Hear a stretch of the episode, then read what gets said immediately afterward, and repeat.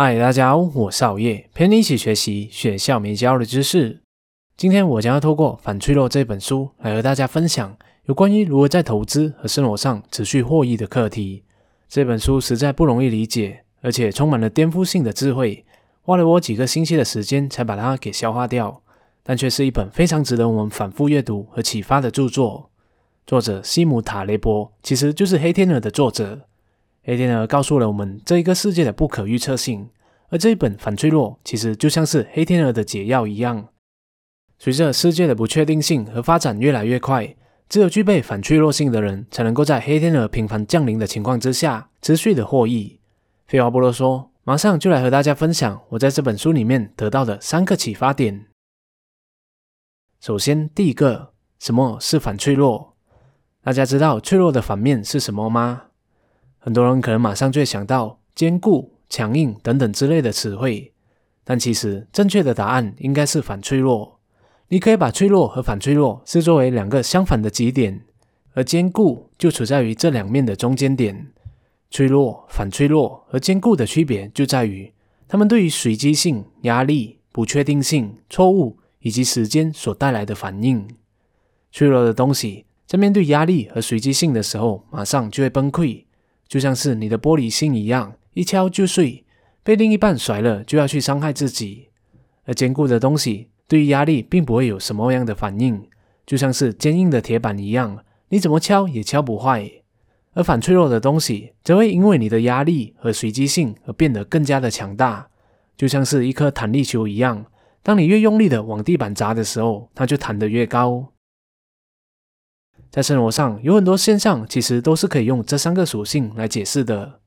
比如职业生涯，如果你选择进入一家银行工作，在里面不断的爬上职场阶梯，从柜台专员到副经理、分行经理、区经理，一直到总经理，你在里面做的越久，其中的脆弱性就越强。如果到了三十几岁还没有升到高层的职务的话，那被炒只是时机上的问题而已。因为对于公司来说，三十五岁的中层员工，薪资又高，动作又比年轻人慢，行情不好，不炒你的话，那还炒谁呢？而自雇的德式司机反而却有着坚固的特性。继人类出现的时代开始，把一个人从一个地方运到另外一个地方的工作就一直存在着，只是随着时代的发展，形式改变而已，本质上是不变的。所以说，德式司机基本上是不大可能失业的。最后，在这个时代，反脆弱的例子就像是现代的网红 YouTube 一样，不管是被骂还是被赞，对于我们来说都是有好处的，因为有讨论性就有新闻价值，吸引大家的注意力。那么，在互联网时代，注意力就是一个非常昂贵的资产。当然，反脆弱也只是针对某些特定的反应，并且也有一定的压力临界点，比如说弹力球，在面对尖刺的东西，一次就会爆。压得太紧的话，一样也会爆炸。同样的，网红爆出丑闻，一样不利于他们；恶作剧警察，同样也会带来牢狱之灾。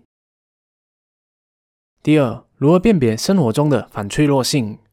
这边我需要你们了解这两种曲线，也就是半微笑曲线 （concave） 以及半哭脸曲线 （convex）。一个脆弱的现象将会是呈半哭脸曲线的。也就是微小的波动、不确定性、压力、随机性，又或者是时间等压力元素，不管这种微小冲击给你重复多少次都好，并不会让你看到明显的致命现象的。你一直都会感觉一切安好，非常的稳定。但只要压力或是破坏性突然集中力度，只要一次的重大冲击之下，将会给你带来毁灭性的结果。比如说，我们的玻璃杯好了，如果从三厘米的高度往桌面放。不管重复几次三厘米高空跌下桌面的动作，这一个杯子依然是无恙的。但如果提高到三百厘米的高度往下放的话，只要一次就足以给它带来毁灭性的破坏，就被砸碎了。也就是说，只要有一次的特别突发情况出现，就足以把你送进坟田。就比如我们的身体一样，你每天熬夜，久而久之就养成了习惯，不到一两点都不想入眠。但年轻嘛，感觉无所谓。第二天睡醒还是一样，老虎打死五只。身体的机能系统其实正在慢慢的恶化着，但我们却浑然不知。如果突然有一次的大病，很有可能就会让你整个身体的机能崩溃，一下就让你躺床三个月，或者是就这样暴毙了。鲁莽超速驾驶，稳定的把每个月的收入给花光，稳定的做个上班族，也是同样的道理。只要一次的危机来袭，那就是万夫不节了。这些都是一种脆弱性的行为，而反脆弱的现象，则是会呈现半微笑曲线的，就像是当你发现到它出现的时候，也会感到开心一样。同样的，几次小压力又或者是波动，并不会带来任何的改变，但随着压力的提升，将会给你带来呈指数型的增长，就像是我们的人体的肌肉增长一样。对于极限训练，就是一种反脆弱的反应。举十下五十公斤的杠铃。会比起举一百下五公斤的杠铃来得更有效。这一点我在速效运动的影片也有提到。一天几分钟的强烈运动，会比起几个小时的温和运动效益来得更大更好。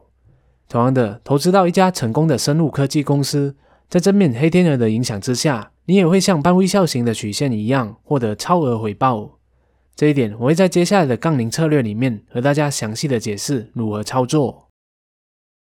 从这两个曲线来看，有一个非常关键的重点是你们一定要记住的，那就是异变数又或者是分散点，永远都会比平均数来得更为重要。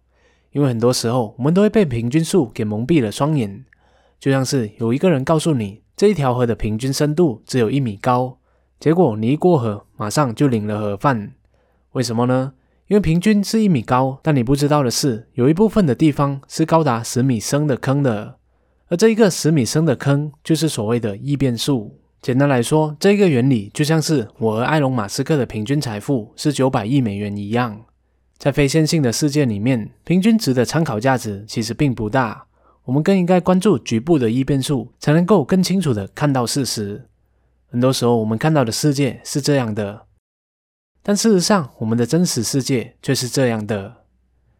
我们的收入、租金、财富。股市获利的情况等等，全部的自然现象都会像八二法则一样，百分之二十的头部收益就相当于剩下的百分之八十的总收益了。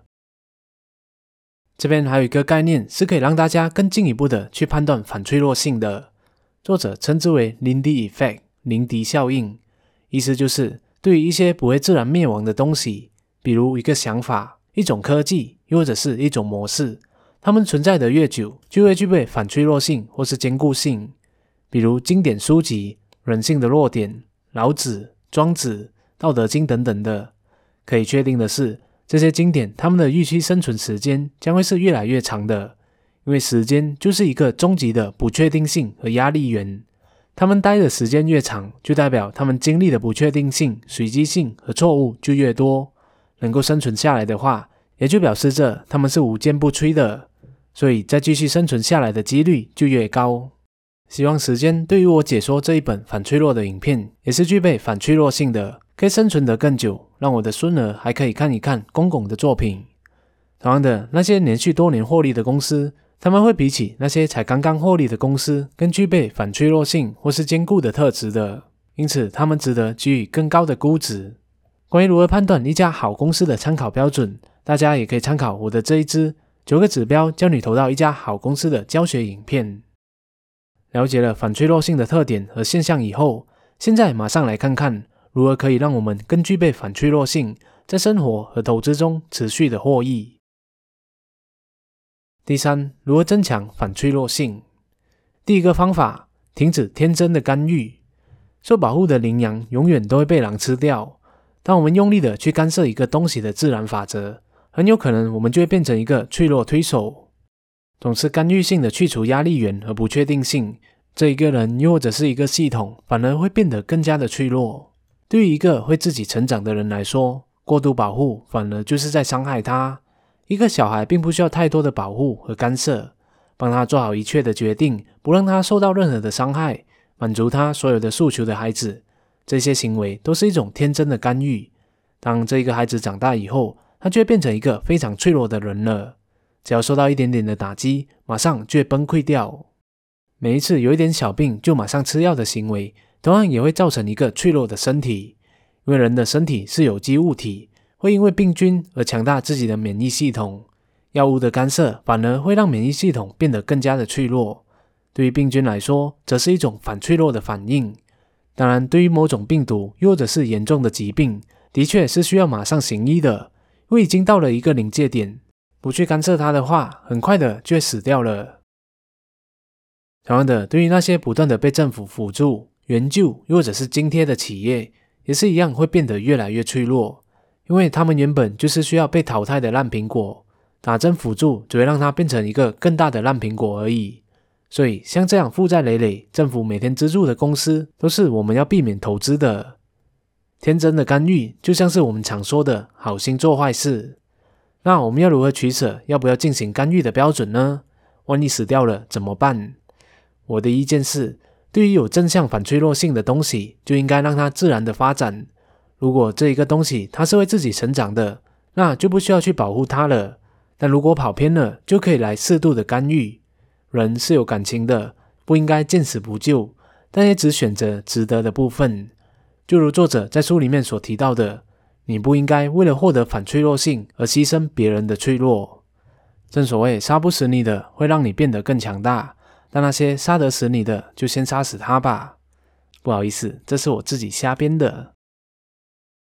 第二种方法，杠铃策略。其实，在我们的生活中，一直都充满着风险收益不对称的现象，也就是用很小的风险来获取极大的回报。杠铃是一个我非常喜欢的方法，也是我一直秉持着的投资策略。我把它称之为八二投资法。在投资里面，我喜欢把百分之八十投资在稳健的成长股身上，这些公司都是已经实现盈利，并且稳健的成长了。而少过百分之二十的钱，则会投资在各种波动性高的新公司，他们通常都是还在烧钱，是大家炒作的对象。通常这些有潜力的公司，都是一个梦幻和未来的争议。成功实现盈利的话，就是未来；钱烧光了，就是梦幻破灭。把一小部分的钱投资在这样不确定是不是会盈利、具有潜力的未来公司，就算亏损了，你也只是损失一些钱而已。但一旦实现了盈利，收获的回报将会是无限大的。就像是我在二零一九年投入还在烧钱，但却快速成长的特斯拉股票一样，那时候也做了一个影片和大家分析的。这张股票就让我获益了七百 percent 左右。当然，在我去年八月二十一日的时候卖掉后。股价到目前为止又涨了一百多 percent，但没有关系，反正我已经获利了七百 percent。其中在 Bitcoin 还在一万美元价格的时候，我也投入了一点点的钱在里面。现在涨到了四五万块，同样也让我收益了一些零用钱。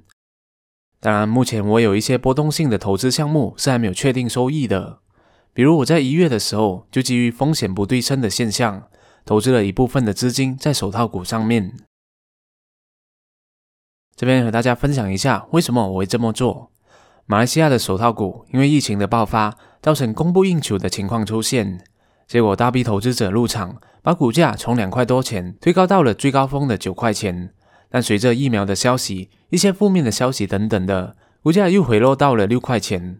那时候我就趁散户离场、大家恐惧的时候买入，学一学巴菲特，别人贪婪的时候我就恐惧，别人恐惧的时候我就贪婪。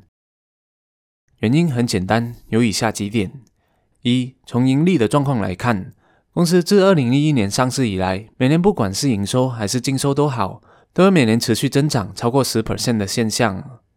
而在二零二零年的净收更是增长了高达四倍之多。但股价从二零一九年的两块钱到了现在的六块钱来比较的话，才涨了三倍之多。这是第一个我觉得它低估的地方。所以我认为股价还是会有非常大的增长潜力的。这就是高回报。第二点，公司也因为赚太多的钱而派发特别的股息给股东，所以就算我没有赚到股价上升的钱的话，同样也可以享受到公司所派发的特别股息。而且，就算股票涨不上去，它也不大可能会跌回到之前的两块钱的水平了。虽然很多人会说疫苗出来了，谁还要手套啊？但可以更深层的去思考的是，未来的医疗防范意识将会进一步的提升。而过去十多年来，医疗手套的需求也是持续增长的。这一个现象绝不是一时的短期需求而已。更重要的是，公司已经因为疫情这一个黑天鹅而得到了很好的增长。这就是低风险的部分。第三点，因为我觉得老板长得一脸正气、印堂发亮的样子，我觉得他很帅。小时候总是会听他到电台分享做生意的知识和智慧。在期间，他自己也多次的回购了很多的股票。我相信吉人自有天相，预估他今年的横财运肯定不少，就看看能不能沾一沾他的福气了。哎呀，这边就不和大家说太多了，我是来说书的，怎么就变成股票分析了？还学会了来看相。这边主要是想要和大家分享我是如何运用风险收益不对称的策略来做投资的。总而言之，运用杠铃策略以小博大，才可以让你的投资策略更具有反脆弱性，会因为随机性而获取高额的回报。再来，第三个增强反脆弱性的方法，创造可选择权。Optionality，在面对无法预测的非线性世界，又或者是说八二法则世界，你应该尽量创建让自己有可能成为顶端的百分之二十的可选择权。因为随着科技的发展，世界的随机性和不可预测性将会越来越高。如果不让自己拥有可选择权的话，只会变得越来越脆弱。在生活的各个层面，我们都可以利用一部分的精力、时间和金钱来创造可选择权。比如说，在工作层面，如果你是从事影片剪辑工作的，是不是可以抽出一小部分的时间来学营销的技能？要是不小心结合了营销和影片的超级作品而爆红了，那么多了营销能力，你的反脆弱性是不是提高了？这一个营销能力就是你的可选择权。万一成功了，将会给你带来无穷的回报；就算不成功，也没有什么，因为损失也是非常有限的。想要知道自己目前的事业，又或者是行销策略有没有具备反脆弱性，那就问一问自己：你是这一次疫情的黑天鹅受害者，还是受益者呢？同样的，在财务状况层面，你又有没有为你的收入创造可选择权呢？单一收入还是多项的收入？朝九晚五的情况之下，有没有着手打造自己的副业？用自己的兴趣来创建副业，其实就是一种低风险高收益的杠铃策略。因为就算失败了，你还是收获了兴趣给你带来的满足感。万一成功了，那就死而无憾了。就像是我也是一样，开启 YouTube 频道也是当时我创造的一个可选择权。当时候我在大学是修读运营管理的，成绩还算不错，但发现自己非常喜欢网络行销这一块，所以就投入了一部分的精力在这一件事情上，一边工作一边做频道。就算频道搞不起来，再回去在工厂里面好好的上班就好。基本上也没有什么损失的，但刚好一不小心就搞上来了，而我就成为了选择风险的受益者。但很多时候，我们都是需要面临抉择的时候，到底要专心投入，还是要继续两边兼顾？而我的态度是，当你看到需求显而易见的时候，就应该大胆的放手一搏。就像当时候，我看到自己的频道增长的还不错，开始带来一些收入之后，虽然不是很稳定。但我还是选择了不去上班，专注在创业上面。虽然说不确定性会让我们很害怕，要是失败了怎么办？但如果什么都不做，不敢选择的话，那其实只会让我们变得更加的脆弱。这就是我对于取舍和风险的看法。与其管理风险，倒不如学会选择风险，用最小的成本来创造暴利的机会。小额投资争议性的股票，打造副业。开拓新的业务，学习新领域的知识，研究兴趣变现，用我的连接去开一个投资账户等等，这些事情全部都是创造可选择权的方法。最后，我想要用作者的一段原话来总结反脆弱所给我们带来的启发：风会熄灭蜡烛，却能使火越烧越旺。对于随机性、不可预测性和混沌也是一样，我们要利用它们，而不是躲避它们。你要成为火，渴望得到风的吹拂。这总结了作者对于随机性和不确定性的明确态度。这边我也想要邀请你加入我们的成长思维行动营，因为具备成长思维本身就是一种反脆弱，它是让你对生活变得更为积极，对失败变得更为乐观的特质。这非常小的一笔投入，万一给你的未来带来十万倍的回报怎么办？赶快就点击下方链接了解详情吧。我们在课堂里面见。好了，以上就是今天我和大家分享的反脆弱，从不确定性里获益的三个重点。我们来回顾一下：第一，脆弱的反面并不是坚固，而是反脆弱。脆弱、反脆弱和坚固的区别就在于，它们对于随机性、压力和不可预测性、错误以及时间所带来的反应。对于不确定性和压力源。脆弱的东西会带来毁灭性的影响，坚固的东西则不为所动。而反脆弱则会因为不确定性而受益。第二，想要辨别生活中的反脆弱性，我们就要哭笑不得，学会半微笑曲线和半哭脸曲线。一个脆弱的东西，只要一次重大的冲击，就会把它送进坟前；而一个反脆弱的东西，随着压力源的影响下，将会带来无穷的回报。再来，一边数会比起平均数更具有参考价值，因为世界大部分的现象其实都是呈现一种密律，又或者是八二法则的定律发展的。这才是真正的自然法则。局部的分析才能够让你更好的看清楚事情的本质。第三，想要增强我们的反脆弱性，我们需要一对于自然成长的事物停止天真的干预，不要好心做坏人。杀不死你的会让你变得更强大，但杀得死你的就先杀死他吧。第二，善用杠铃策略，百分之八十投资在稳妥的股票上，百分之二十投资在波动的机会上。这样做会让你的投资策略更具备反脆弱性。最后，创造可选择权。面对无法预测的非线性世界，你应该尽可能的创建让自己有可能成为顶端的百分之二十的机会。总是寻求和创造更好的方法，才会让你可以像大火一样，风一起你就烧得越旺。谢谢大家的观赏，希望今天的影片对你有所启发。如果你喜欢好业的影片的话，就请你订阅好业的频道，点赞和分享，启发更多的人。那如果不小心点到小铃铛的话，就更好了，这样好月就可以争取在每逢周三晚上七点半的时候躺在你面前的机会了。我们下一集再见。